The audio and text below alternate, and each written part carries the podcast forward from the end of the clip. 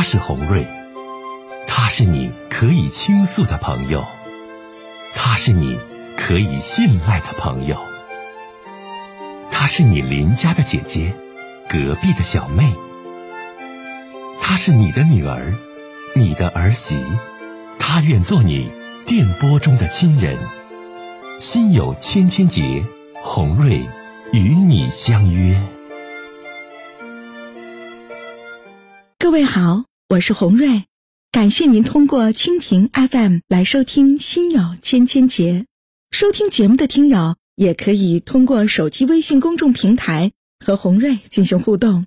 我们《心有千千结》栏目的手机微信公众号是大小写英文都可以，FM 八八八 X，FM 八八八 X。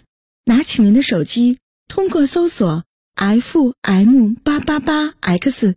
就可以加入进来了。好的，接下来的时间，让我们来接听听众的热线。就是一直在听你的节目，已经一年多了。嗯完了吧，我现在吧，在一个城市里打工，做一个护工，在伺候一对老人。但是现在我的母亲吧，也已经八十多岁了，身体也不算太好。现在你说，我就想，我已经搁这干二年了，伺候这对老夫人，但是。我就是想回家伺候我妈，我还有点舍不得。这个老夫人不回家伺候我妈吧，我还觉得不够尽孝。完了呢，现在我就想听一听你的意见，你给我指导一下，我怎么干？那你现在你你多大年纪？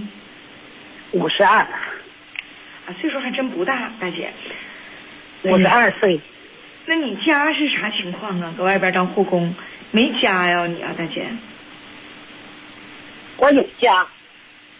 有老公、孩子啥的没有？我有家。我说你自己有没有爱人、孩子啥的？有爱人、孩子什么都有，也有哥兄弟。啊，这都有。嗯，都有。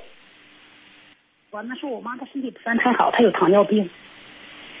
那你现在你自己，你哎还是家条件受限呗，对不？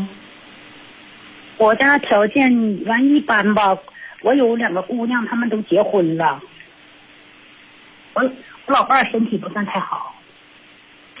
那你现在当护工，每个月能赚多少钱呢？三四千块钱。那家里要没这三四千块钱，行不行啊，大姐？回去伺候老妈，这三四千块钱咱挣不着了。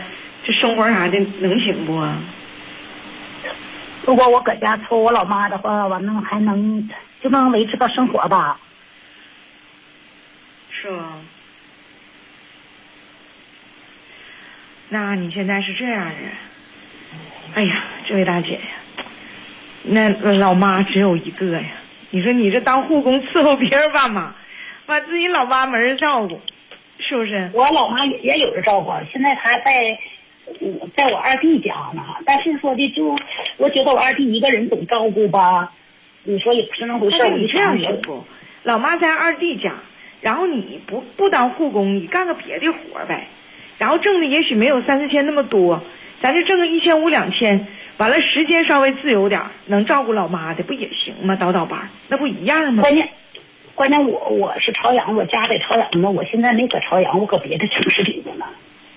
但如果你既想照顾你妈，还不想失掉你目前的一些东西、时间、地点、工作，那没有办法，别人哪有办法呀？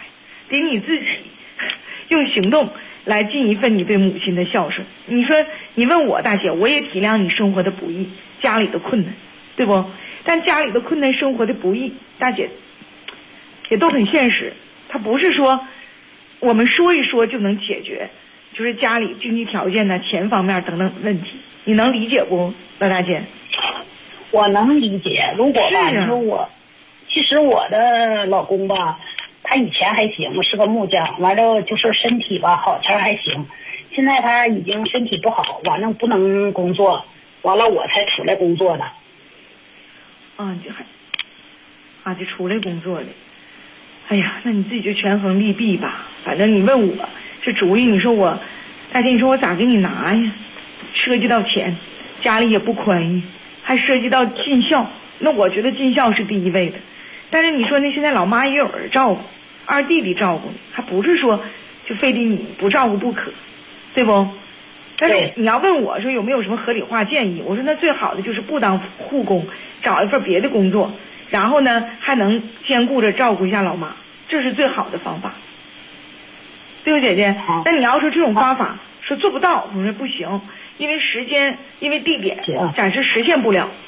那大姐就你自己衡量了，赚这份工资和回去孝顺孝顺八十几岁的老妈，哪一个是你更重要的？啊，我们聊这么多，嗯大姐再见。